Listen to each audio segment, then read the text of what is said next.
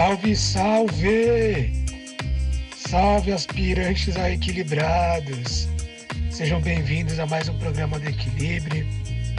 Para vocês que, como eu, estão em busca de um conteúdo bacana, um conteúdo legal de autoconhecimento, de uma forma descomplicada e divertida.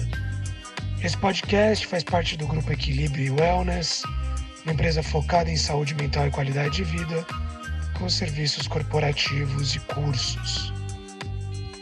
Como sempre, eu estou acompanhado da Kelly Mota, neuropsicóloga e sócia do Equilíbrio, e sempre uma nova temática, novos convidados, e vamos para mais um bate-papo aí. Bom, gente, hoje a gente vai falar aí sobre um tema presente na vida de muita gente, presente na minha vida também, isso a gente vai falar aí no, no decorrer do programa. A gente vai falar sobre dores crônicas. A gente está aqui com a Amanda Macena. É Macena, né, que se fala? Isso. Estamos aqui com a Amanda Macena. Amanda, se apresenta aí um pouquinho para o pessoal entender o que você faz e o porquê que você está aqui. Certo, boa noite. Primeiramente, obrigada pelo convite. É uma honra estar aqui conversando com vocês. Então, meu nome é Amanda Macena, eu sou fisioterapeuta, sou especialista em disfunções musculoesqueléticas pela Santa Casa de São Paulo e, recentemente, eu estou ainda em, em conclusão desse curso, que é um curso multidisciplinar em dor pela UFSCar, a Universidade Federal de São Carlos. E aí eu estudo dor crônica hoje, trabalho com pacientes com dor ortopédica e dor crônica no meu dia a dia na clínica. Você é especialista no quê? Que é aquela palavra difícil? em disfunções músculo-esqueléticas. E o que, que é isso? É isso, é meus amigos. é em ortopedia e trauma, de modo geral. Gente, é, vai ficar mais fácil assim. Sim. Beleza, Amanda. E a Kelly, como sempre, está aqui com a gente também. Vai entrar com, com a parte psicológica mental relacionada a dores, porque deve ter também dor psicológica ou o que que, que, que fode na cabeça das pessoas ter dor todo dia. O que, que você vê disso daí? Oi, gente. Então, a gente vai falar sobre o mesmo tema, só que com termos diferentes: dor crônica, dor emocional. É aquilo, né? O corpo avisa quando algo não está bem na cabeça. E aí a Amanda entende bem disso, ela tem uma experiência muito legal nessa área e a gente vai se complementando.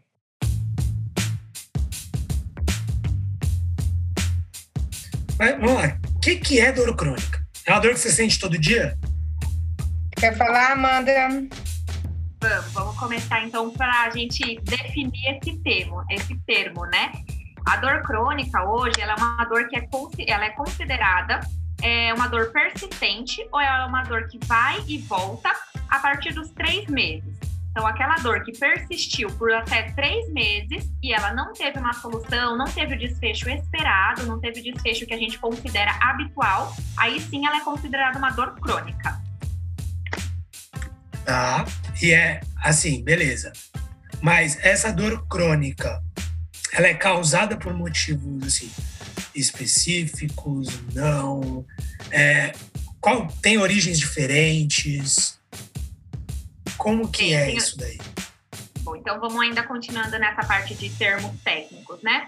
Hoje, a dor, a dor, por definição, por si só, ela é uma experiência sensitiva e emocional desagradável, associada ou semelhante àquela associada a uma lesão tecidual real ou em potencial, então, o que, que quer dizer isso? A dor, ela precisa ter uma experiência sensitiva ou emocional para ela surgir. A gente precisa ter passado por alguma experiência para a gente interpretar aquela condição que está sendo é, realizada ali naquela situação como dor.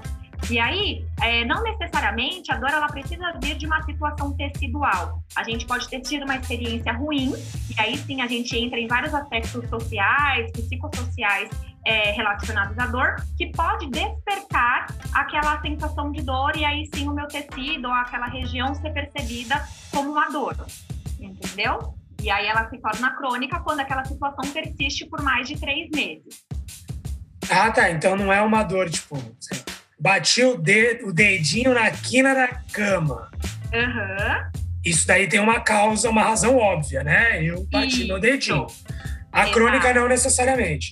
Não necessariamente. Aí, por exemplo, você teve essa experiência de bater o dedinho, ou alguma experiência até mais traumática, por exemplo, um acidente de carro que te gerou um trauma emocional, uma experiência ruim, e aquilo se tornar persistente por mais que aquela condição tecidual já tenha sido solucionada. Então, aquela cicatriz já aconteceu, o meu tecido já, já teve o reparo normal que ele havia de ter tido, e ainda assim aquela dor persiste. Aí sim ela é considerada uma dor crônica. Então, não, não teoricamente, você, assim, você não tem mais o trauma físico, né? Igual o dedinho tá roxo, mas isso. você continua com a dor.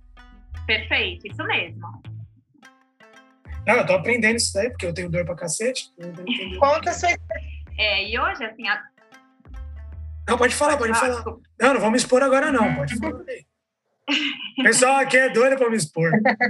E hoje, quando a gente fala em dor crônica, esses distúrbios crônicos, na realidade, tendo eles musculoesqueléticos ou não, eles estão associados, associados principalmente aos nossos hábitos de vida, ao nosso comportamento, à interpretação que a gente tem daquela condição. Então, aí que entra o trabalho do psicólogo junto com o fisioterapeuta, porque isso é importantíssimo quando a gente trata de um paciente com dor crônica.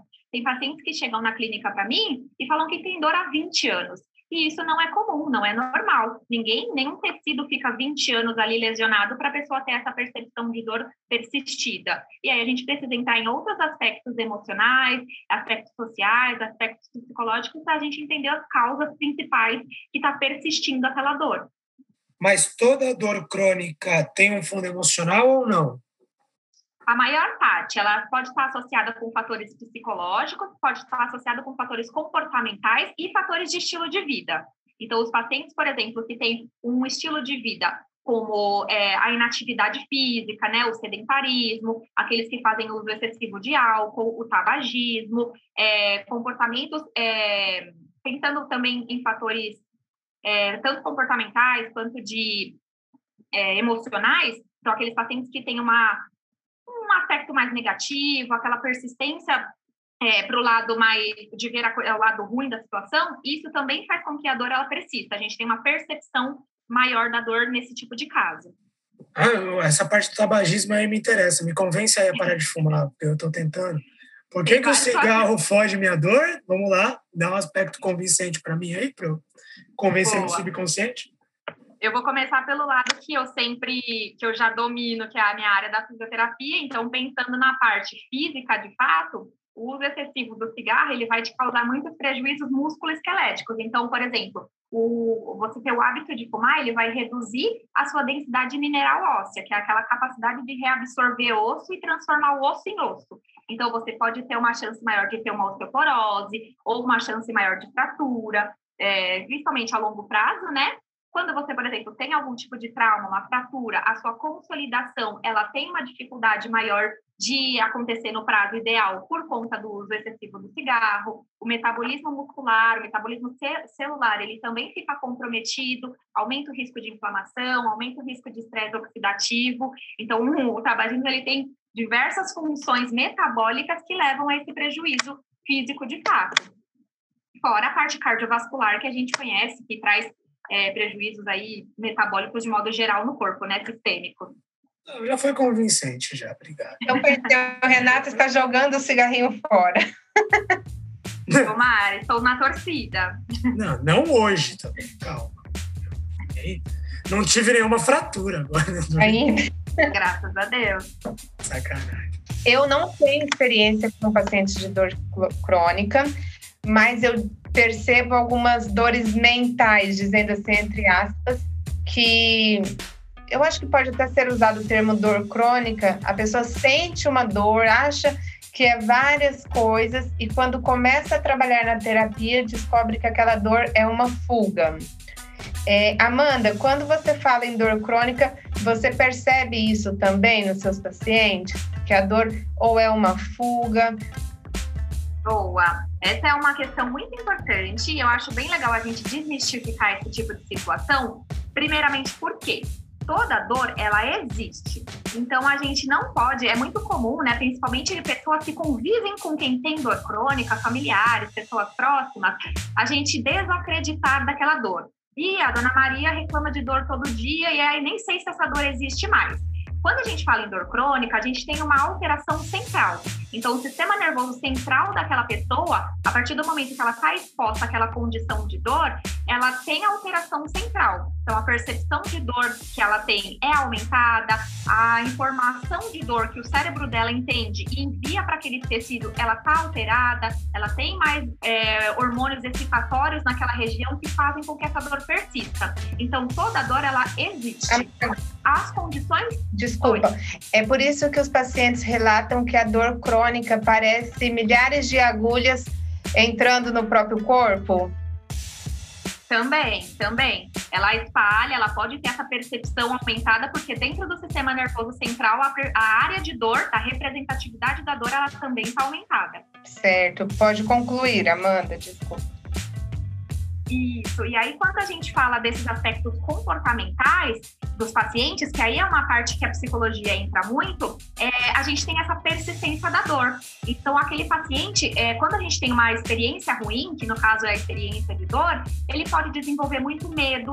Esse medo da dor, o medo de ter de novo aquela experiência, pode causar uma inatividade de, nele, e aí, consequentemente, ele deixar de fazer as coisas que ele já fazia ao longo do dia a dia, ele ser menos produtivo na questão ocupacional, no trabalho, ele se tornar uma pessoa menos sociável, então ele deixar de ter é, a vida social dele porque ele tem medo de sentir dor e aquilo estragar o passeio ou aquela, aquela festa, aquela condição que ele vai estar exposto. Então, isso tudo já vai tendo alterações comportamentais do paciente consequentemente, ele deixa de fazer as atividades do dia a dia e vai tendo uma parte física comprometida. Então, ele vai tendo mais rigidez articular, fraqueza muscular, aquilo, consequentemente, pode ter tido alguns aspectos é, psicológicos de fato, então ele pode começar a desenvolver uma ansiedade, pode começar a desenvolver algum outro tipo é, de doença emocional que vai gerar persistência da dor por questões químicas que aí vai ter de novo a alteração central, vai ter uma piora ali é, da transmissão da informação de dor e que vai se tornar essa dor ainda mais persistente.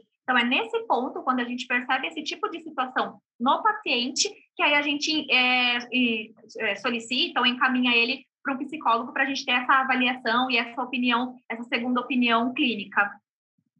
Mas o, o tratamento, o tratamento ele é a parte física e psicológica junto. Isso, perfeito. Ele tem que entrar, porque por conta dessas questões que ele tem de déficit de fato, a partir do momento que ele teve a dor, é, a gente precisa tratar essa parte física e a parte é, psicológica também para ter esse estímulo, para ter esse incentivo, para a gente buscar o, de fato o que influencia ali na, na, na, na evolução daquele quadro. É, porque a parte física existe, né? Assim, existe, exato. Existe, não é tipo, ah, se eu, se eu curar minha cabeça, o físico fica bom. Isso, não. Uma coisa anda junto e elas têm uma relação bidirecional. Então, aquele, por exemplo, aquele paciente que também tem muita relação com estresse, aquela pessoa que tem é, um comportamento, né, que a gente fala, o estresse frequentemente, ele pode desenvolver dor crônica porque tem esse estresse diário, e se ele tem o estresse diário, isso pode exacerbar a dor que ele está sentindo. Então, todos esses tipos de situações têm esse aspecto bidirecional. E aí a gente precisa sempre trabalhar com equipes, Rê, por conta que a gente precisa motivar o paciente a se engajar ativamente nesse esforço, né? Então, para ele se curar, além dos tratamentos físicos, precisa desse tratamento emocional para que ele engaje no tratamento, para que diminua o medo, para que a percepção fique mais real do que imaginária. Isso. Tem um termo que a gente fala bastante que se chama autoeficácia, que é a união de uma crença positiva associada a um alto nível de autocontrole. E isso está muito relacionado com as experiências. Então, quando a gente encaminha ao paciente, a gente já observa que nele teve muito dessa questão do medo, ou o paciente ele está muito hipervigilante, ele fica com aquela situação de tipo, eu não posso subir escada que meu joelho vai doer, eu não posso dobrar a coluna para frente porque minha coluna vai doer. Então, ele está num aspecto hipervigilante, tudo ele associa àquela dor. Então, a esse tipo de comportamento, até mesmo a evitação, que é a situação do não posso fazer tal coisa, ele começa a proteger demais aquela, aquela área, aquela articulação. Então, tudo isso vai criando muita falsa expectativa, o que dificulta o tratamento, o que dificulta ele a ter essa percepção de melhora e esse encorajamento para melhorar. Então, a gente precisa trabalhar justamente em conjunto para melhorar a expectativa, esperança, o engajamento dele no tratamento. E é legal você ah, pode falar, pode falar. É legal também ter uma rede de apoio, né, para um paciente que tem medo de caminhar por conta da dor. Então ele pode convidar um vizinho, um filho, alguém que ele se sente seguro para que ele engaje mesmo e consiga realizar essas tarefas. É, esse estímulo ele tá, tem que estar tá vindo de todo mundo para que, principalmente, a gente não caia num ciclo, né? Do tipo, ninguém acredita em mim, aí ele vai ficar mais chateado, vai ter outras questões emocionais, o que faz a dor piorar. Então, é um aspecto em conjunto é, social, familiar, e tem toda uma, uma gama de pessoas aí empenhadas para essa, essa ajuda. Mandado, você falou, ah, tem dor nas costas, tem dor na articulação tem lugares onde a dor crônica é mais presente, assim, sei lá, dor na lombar, dor no joelho, assim, coisas características mais dor crônica? Sim, com certeza. Hoje, é, a dor lombar é a campeã, né? A dor na coluna ela é a principal causa de deficiência e de incapacidade nos Estados Unidos, e toda dor crônica de modo geral também. Então, as principais situações são dor lombar, dor de cabeça, aquela enxaqueca, aquela, aquela situação é, crônica, e transtornos de, de, depressivos. Essas são as, as, três principais causas de anos vividos com incapacidade. E aí, no caso, a dor lombar e as osteoartroses, que é a artrose de modo geral, né? Quadril e joelho são as principais é, situações de incapacidade musculoesquelética, que é a, a situação ortopédica na população mundial. Ah, dor de cabeça também, então. Também, isso. Isso tudo entra em dor crônica. A gente chama de dor crônica musculoesquelética, que é essa parte de dor articular, muscular, física, de fato. E tem as outras dores crônicas, é, que também pode se enquadrar entre dor de cabeça e em outras condições. E é bom, eu falei, eu faço esse podcast, a gente faz esse podcast porque a gente vai se consultando de graça. Tirando dúvidas. Não, na verdade é isso, no fim é isso. A gente só usa o podcast só para trazer vocês aí para fazer o atendimento para gente de casa. Isso. Amanda, deixa eu te perguntar uma coisa. No esporte, com atletas, acontece muito? Acontece. Eu não sei se muito. A minha experiência com atletas é pequena, mas acontece. E também pode ser que esteja bastante realiza é, ocorrendo por fator físico, porque quando a gente fala de esporte, é uma situação onde a gente leva o nosso corpo a situações extremas, onde a gente tem pouca recuperação, e aí sim tem um fator físico de fato ali é, interferindo, mas a questão de frustração, as questões emocionais também tem bastante relação. Então pode acontecer daquele atleta não estar tá vendo melhora física de fato, porque alguma coisa é, de outros aspectos podem estar tá interferindo nessa recuperação. Certo, entendi. Você, Kelly, quando você trabalhava com mais com esporte, você via isso? Sim, é, foi até por isso que eu perguntei. Existia muitas dor crônicas após competição. Então, essas dores iam apareci, aparecendo a partir de um certo número de derrotas ou de frustração. E essa dor aparecia, doía muito e afastava muitas vezes o atleta. Alguns desistiam, porque alguns ainda são resistentes ao tratamento psicológico. Mas sim. acontece sim, por isso que eu perguntei. É, então, pode acontecer, assim, a dor crônica é isso, é aquela dor que persiste por, por mais que três meses, né? Mas no caso do atleta, tem muita essa questão física também. Eles têm um curto espaço de tempo para recuperação, se dependendo da época que eles estão, que é uma época de competição, isso leva a um estresse tecidual muito grande. Então, são questões a serem avaliadas em grupo mesmo, um trabalho em equipe para a gente tirar o aspecto somente físico e ou somente o psicológico. Sim, que aí o tratamento psicológico entra nisso mesmo, de separar o pensamento da dor da dor mesmo, né? Então, para que eles aprendam Isso, é. com o que é dor e o que é pensamento. Falando em, psico, em psicologia e dor, e fibromialgia, o que, que é? Boa, a fibromialgia ela é um tipo de dor crônica ela é uma dor generalizada, né? Tem alguns testes que a gente pode fazer é, clínicos, pensando para a gente tem, tem determinados pontos que a pessoa, é, que o médico ou quem está avaliando é, aperta, faz a palpação para a gente tentar diagnosticar exatamente aquilo, mas ela também está associada a muita situação de fadiga, de modo geral, aquele cansaço, é, um sono onde a pessoa não tem um sono reparador, e sintomas que, quando se agrava mais, até sintomas de memória, tensão, ansiedade, depressão. Então, sim, a fibromialgia é um tipo de dor crônica, ela tem esse aspecto principalmente físico, e ela é desencadeada por mais situações é, centrais, químicas do sistema nervoso central do que de fato físicas, lesão de fato em si. E tem cura? Porque eu já ouvi falar que não.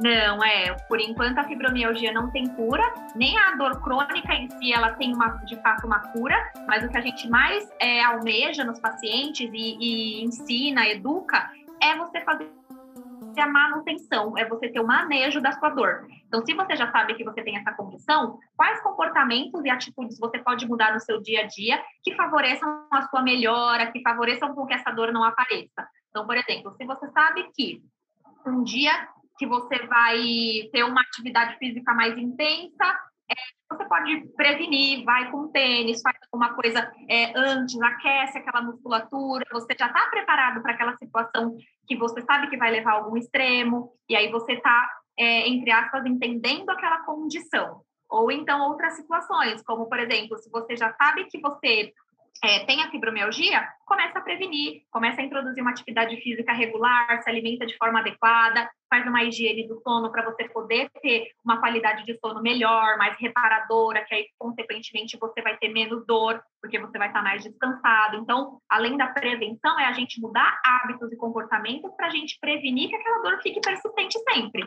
Isso tudo está sempre na mão do paciente, no, no, nos próprios hábitos do dia a dia dele.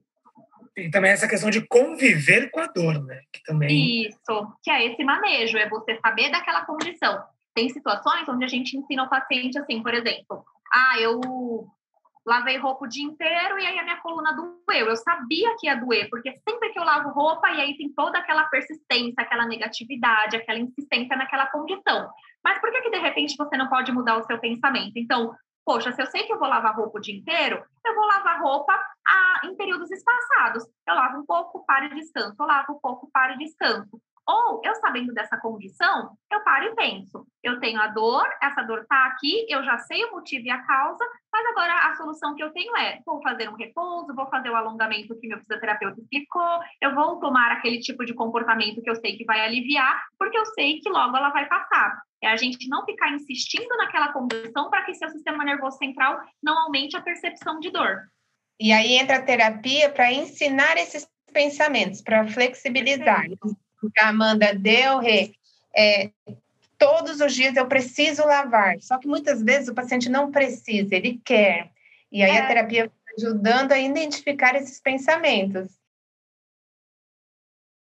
Que você vai lavar a roupa, você vai se fuder, você vai contratar alguém para te ajudar e lavar sua roupa, dar um tapa na casa, e você vai se livrar desse problema se você tem condição disso. Sim, tira o foco da dor e foca em outras coisas. O trabalho principal na terapia é esse: tirar o foco, olhar a dor com outro olhar, não como a dor que me paralisa. Qual que é esse olhar? Exatamente. Oi, Rê? Qual que, assim, não que tenha um olhar específico, mas qual que é esse olhar para a dor? É um Porque olhar... Dor é dor. Que... Eu estou fudido, estou com dor. Como que eu vou achar isso aqui mais legal? Olhando de forma diferente, eu estou com dor no braço. E o que eu posso fazer com essa dor? Tratamentos. E o que eu não consigo fazer, eu não é, não parar por isso, e sim encontrar estratégias para lidar com isso. Uhum. É mais ou menos isso, né, Amanda? Isso, é exatamente isso. Então, você sabe que você tem aquela condição, mas a questão é, você ficar persistindo, pensando nesse problema, dando total atenção àquilo, vai resolver? Não. Então, vamos utilizar de outras estratégias para a gente poder pensar em outra situação de saída e aí sim tirar o foco e, consequentemente, você é, ter o alívio da dor. Então, você já está fazendo tratamento, você está correndo atrás, você está pensando no seu progresso, pensando em situações a longo prazo, você tem planos, tudo isso vai tirar você desse foco persistente da dor. É exatamente isso. E aí a parte psicológica ensina você a pensar dessa forma. Isso, vai abrir o leque pensamentos alternativos. Eu não posso lavar roupa, mas eu para eu não me sentir incapaz ou inútil, que é um termo muito que eles falam muito. Eu não posso lavar roupa, mas eu posso lavar louça, eu posso limpar a casa, então eu posso mais coisas do que eu não posso.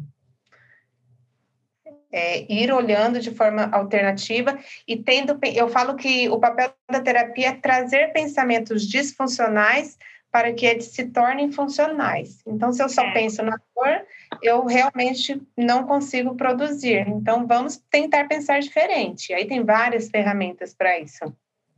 E isso, junto com o tratamento físico, você, consequentemente, acaba sentindo também menos dor. Exatamente. Sim. E menos intensidade e menos tempo também. Menos é, tempo que é de dor. Em tudo. Em menos intensidade você sente a dor e em menos tempo, porque quando você tira o foco, não é que para de doer, mas pelo menos não dói tanto, né, Amanda? Isso, diminui a percepção que a pessoa pode ter daquela condição. Isso. Rê, você ia contar alguma coisa que você falou assim, eu tenho muita dor. É, achei que eu ia escapar, tranquilo no começo. Agora você fala pra gente como é, né, Amanda? Pode contar. Ah, eu tenho, identificar aí. Eu tenho bastante dor há bastante tempo, na verdade. Minha dor é bem, assim, já foi, foi bem lombar durante um tempo, mas é, é região das costas, principalmente. Um pouco na região do tórax, mas mais nas costas, né? E assim, é constante. É constante há muitos anos. Era muito também relacionado ao meu estilo de vida, né? Então a gente já contou isso daí no primeiro episódio, que eu fui produtor de show, produtor de evento durante muitos anos. Então eu tinha uma vida bem desregrada, né? Uma vida com pouco sono, muita madrugada e uma vida pouco saudável. E então também já estava acostumado com a dor, porque era isso, sim, além de ter a dor crônica do dia a dia, minha dor se acentuava por conta de muitas horas de pé, muitas horas de trabalho. Ah, e antes de ser produtora, eu era cozinheiro. Então eu também ficava 12, 14, 16 horas de pé. Então isso ia potencializando minha dor. Hoje em dia, eu ainda tenho, mas é muito o que você falou, Amanda, que encaixou muito com isso, assim. Hoje eu tenho um estilo de vida bem diferente, né? Eu aprendi, eu me obriguei a ter um estilo de vida bem diferente. Então essas dores são menos presentes. Por exemplo, hoje eu tô com dor, mas hoje eu tô com dor, eu já sei que mudou o tempo. Esfriou, puta, eu começo a ter dor. Até meu corpo se acostumar, eu começo a ter dor. Então eu já sei que Isso é funciona é real? assim. Oi? Isso é real ou imaginário, Rê? Cara, eu acho que é real o negócio do frio. Agora você me Vamos fudeu, lá. Dá para esclarecer essa situação. Olha, tem duas situações. Tem, um, tem artigos que mostram é, condições onde, quando você tem essa mudança de temperatura, principalmente mudança de estação, a gente pode ter o aumento de consultas em em consultório ou em pronto-socorro. Porém, ainda assim, pensando de modo geral, essa crença que a gente carrega de que quando está frio aumenta a minha dor, ela é mais é, hipervalorizada por conta disso, pelas crenças que a gente carrega. Então, ainda não tem nada que super comprove cientificamente de que só porque mudou a temperatura a minha dor aumenta. A gente pode ter vários aspectos, como por exemplo, você falou, você não gosta do frio. Então, a gente, pela nossa experiência, a gente já associa ao frio a situações ruins. E aí, consequentemente, eu vou perceber a minha dor maior ou aumentada. Ou então, se está frio, você passa a maior parte do tempo parado, sentado e encolhido. Isso fisicamente vai gerar mais rigidez e mais fadiga muscular e mais dor. Então, também pode ser outro aspecto. Mas ainda assim, essa crença de que porque está frio a dor surge, ela tem esse aspecto mais de crença nossa, de já, já vem de, de mãe, de vó, de, de, de centenas de anos aí é, associadas, mas não necessariamente uma coisa está relacionada com a outra. Não posso dizer que vocês estão errados. Eu ia te falar é, então agora. É tem lá, é tem lá a sua razão, realmente. Eu odeio frio. Mas é, é o negócio. É o negócio da bolachinha Tostines lá. Se vende mais porque é fresquinho, se é fresquinho porque vende mais. Isso, será que eu não gosto do frio porque eu tenho dor? Ou será que eu tenho dor e por isso eu não gosto do frio? Não fez isso? Fez, fez sentido? Acho que fez, né? Fez sentido. Como que você vai descobrir isso? Flexibilizando esse pensamento. Então, quais são as evidências que o frio me traz dor? Quantas vezes eu já senti frio ou já senti dor por conta do frio? Qual é a intensidade dessa dor? Será que eu mudei meu comportamento? Se eu mudei meu comportamento e a dor continua, tem algo que eu possa fazer diferente? Vai flexibilizando. Perfeito. Sim, senhora. Obrigado. é isso aí. E outra, no frio, será que você fica menos ativo? Será que você deixa? Ah, não, hoje eu não vou fazer minha atividade física porque tá frio. Então é também é tem lógico. físicos. É lógico, quem vai sair nesse frio do caralho? Eu saio todos os dias às seis para correr. Tá ah, certo. Você é fisioterapeuta, você tem que fazer isso, senão é contra, senão é contra o seu trabalho. Entendeu? É, não dá o exemplo, né? É, mas você gosta de fazer isso. Gosto. É por prazer. Mas realmente, assim, essa questão de mudança de hábito realmente muda muito, assim. Eu tenho uma questão nessa questão da convivência com a dor, talvez por ter dor há muito tempo, assim, eu tô com 30, eu tenho dor, que eu me lembro, assim, acho que desde uns 14, 15 anos. Então, eu meio que me acostumei com a dor. Eu me acostumei com a dor. É difícil essa dor me, me impedir de alguma coisa. Porque também, assim, eu entendo que ela é uma dor, mas ela não é uma dor impeditiva, não sei se essa é a palavra, mas assim, limitante, é isso não. Ela não é, ela é uma dor persistente que incomoda, mas não me limita de muitas coisas. Lógico, me limita de fazer um yoga, sei lá, colocar a perna atrás da cabeça. Isso realmente me limita. Mas na minha atividade, por exemplo, eu corro. O correr, ele não me limita e nem piora a minha dor, né? Também gosto de caminhar, gosto de correr e me alongo todo dia, coisas que não pioram, né? Então eu consigo conviver até que bem com essa dor, senão seria muito mais complicado. Mas eu percebi muito que com a mudança do estilo de vida, essa dor se torna menos presente. É aquela questão que você falou, ela não some, mas ela se torna menos presente, mais fácil de conviver, né? Menos, menos limitante. Isso, é isso. Você soube como manejar essa dor. Você arrumou outros meios de fazer com que isso não se torne uma situação limitante, não se torne persistente a ponto de te limitar socialmente e em outros aspectos. Mas hoje em dia a gente não consegue tratar a dor crônica se não houver as mudanças de hábito. Então a gente consegue identificar nesses pacientes com dor crônica quais os comportamentos, os hábitos que ele carrega e as crenças também que limitam ele é, em relação a essa dor, e aí a gente aos poucos vai introduzindo essa situação de enfrentamento, de encorajamento, uma exposição gradual em relação a exercícios. Então, paciente que acredita que se ele subir escada o joelho vai piorar a dor, a gente fala, ok, você não precisa subir uma escada inteira, mas se você subir um degrau, e aí a gente vai expondo ele gradualmente a esse tipo de situação para que ele crie essa confiança novamente, crie essa percepção de que ele pode e aí a gente começa a ter um tratamento mais eficaz, porque o tratamento para dor crônica ele envolve mudança de comportamento, é, mudança de hábito e principalmente o movimento. O movimento ele sempre vai ser um benefício de qualquer forma, é, tanto físico quanto a parte química e metabólica do nosso corpo para solucionar essa competição que existe no sistema nervoso central. Essa questão do. E eu acho que assim, o comportamento, e aí, Kelly, me corrija o comportamento de hábito, pelo menos é o que eu percebi comigo, assim, acho que ele gera um, um relaxamento, assim, uma, uma diminuição da tensão psicológica, assim, de você saber que você está fazendo certo, além da própria mudança do hábito, mas assim, você se sente mais tranquilo com a sua própria atitude em relação a você mesmo, né? Isso já deve dar um alívio muscular, um alívio de tensão. Sim, porque aí você tem a certeza, né, do que você está fazendo. Você tem, não é certeza, é a segurança. Se uhum. você está segura, segura, sua mente emocional fica desativada. Ela não vai entender que você está em risco.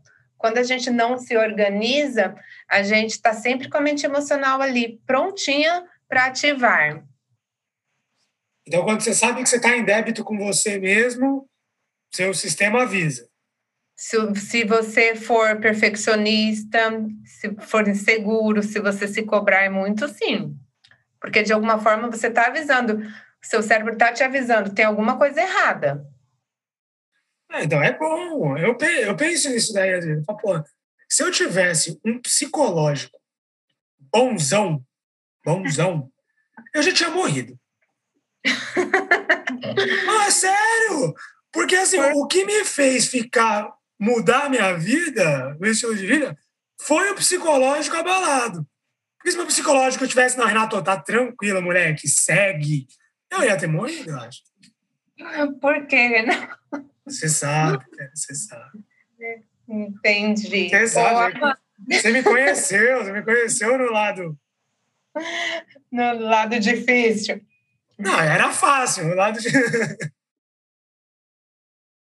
Mas falando sobre atividade física, é, a atividade física ela tem é, muitos aspectos físicos de fato que nos deixam felizes por estar realizando aquela situação e vencendo o nosso própria, a nossa própria limitação, a nossa própria é, preguiça, de fato. A partir dos também... 20 graus, né?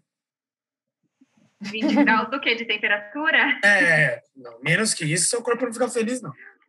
Mas ela também tem esses aspectos fisiológicos, de fato. Então, a atividade física, ela, quando você faz ela é, de forma regular, ela reduz a excitabilidade dos neurônios centrais. Então, todos aqueles neurônios que estavam entendendo a dor, percebendo a dor de uma forma é, disfuncional, desorganizada, ela vai começar a ter uma regulação ali, porque ele vai aumentar a liberação de opioides endógenos.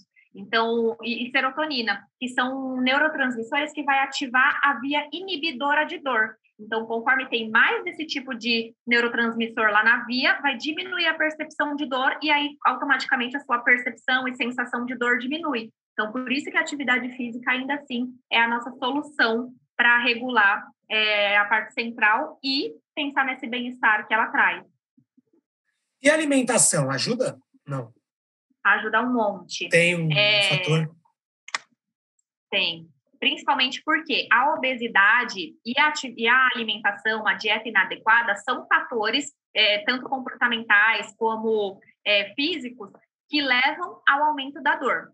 Então, ela também tem essa relação bidirecional, tanto uma coisa causa dor, como ela faz com que a dor aumente, mas ah, uma nutricionista pode explicar muito melhor que eu, mas tem alimentos que são alimentos mais inflamatórios, são alimentos que fazem com que é, a gente tenha uma piora da dor, e é, fora essa, a, a, situação de aparecer doenças cardiometabólicas, né? Então, se eu tenho uma dieta inadequada, eu tenho uma maior chance de desenvolver diabetes tipo 2, eu vou ter uma, é, uma uma, um potencial de inflamação no meu corpo maior, e aí, consequentemente, eu vou ter uma dor aumentada, porque ali vai ter muito mais percepção de dor chegando no meu sistema nervoso central. Então, você ter uma dieta adequada, se alimentar de forma legal, controlar peso, tudo isso vai favorecer a diminuição da dor e o controle da dor crônica. Amanda. E aí tem dietas também, agora a nutricionista não está aqui, mas vamos lá. Tem dietas também que são. É, aqui pra... a gente também não está dando aula também, que ninguém é nutricionista, né? Se quiser, é, procura tá nutricionista. Só está batendo um papo. Tem dietas para casos inflamatórios específicos, né? E aí foi aí que eu entendi o quanto a dieta é importante, porque eu tenho endometriose. Então, se eu me aproximo do glúten, fora a cerveja. Isso que eu ia falar, mas tudo bem, segue. Também não vamos expor ninguém aqui, também não pra isso. Eu sinto muita cólica, minha barriga fica gigante, chama distensão abdominal, né? Uhum. Mas então aí a gente. Cerveja, eu suporto a dor para beber cerveja. Mas trigo, farinha branca, não, de jeito nenhum, não posso. É, então, a nossa, o que a gente ingere de alimento, ele tem muita influência com várias situações da nosso corpo, do nosso dia a dia. Então, é importante mesmo a gente ter esse tipo de controle. É aquela questão da disciplina, né? Se você fizer o certo, teoricamente, seu organismo ele vai responder dessa mesma forma. Então, dormir bem, comer de forma legal, não ter esse comportamento sedentário, praticar uma atividade física regular, é, se pudesse ter essa condição, não fumar, não ingerir bebida alcoólica excessivamente. Então, tudo é uma questão de equilíbrio para a gente controlar a dor. Bom, gente, vamos encaminhando aqui para o fim desse bate-papo, infelizmente, porque ele está muito bom. Mas, assim, Amanda, aqui a gente tem uma proposta que é muito levar as coisas na prática. Né? Uhum. Então, a gente vê, lógico, todo todo bate-papo, todo conselho é muito produtivo. Mas a gente sempre tem essa, essa meta de, pô, legal, cara, você ouviu tudo isso, você entendeu, e agora o que, que você faz com isso, né? Então, assim, vamos lá. Eu tenho uma dor crônica, então eu tenho uma dor que persiste por mais de três meses, vai e volta, é presente na minha vida, então isso provavelmente é uma dor crônica. Quais são os meus passos para eu tratar isso, para procurar profissionais, o que, que eu devo fazer a partir do momento que eu acho que eu tenho uma dor crônica. Boa. Hoje, o fisioterapeuta ele é um profissional é, qualificado para avaliar, dar um diagnóstico e traçar um plano de tratamento para você. Então, você poderia procurar um fisioterapeuta da sua confiança para é, expor a sua queixa, contar a sua história, expor toda aquela condição que você já vem tendo de dor, para que ele consiga é, avaliar e traçar um plano de tratamento adequado. Dentro dessa avaliação, a gente começa normalmente com a avaliação física e dentro dessa avaliação, o fisioterapeuta ele pode colocar é, alguns questionários a partir da sua história, observar algumas pontuações em relação à sua fala, ao seu comportamento, que nos remetem a esse tipo de condição da cronicidade da dor e dos aspectos comportamentais que podem é, fazer com que essa dor persista. E aí a gente pode te encaminhar também é, para um psicólogo. Então, eu posso fazer algumas alguns questionários, eu vejo que naquele questionário você tem uma tendência a ter uma cinesiofobia, que é o medo do movimento, ou uma tendência a qualquer outra situação. Eu, em conjunto com a psicóloga, eu vou mostrar aquele questionário, discutir o caso, e aí a gente pode trabalhar em conjunto com isso.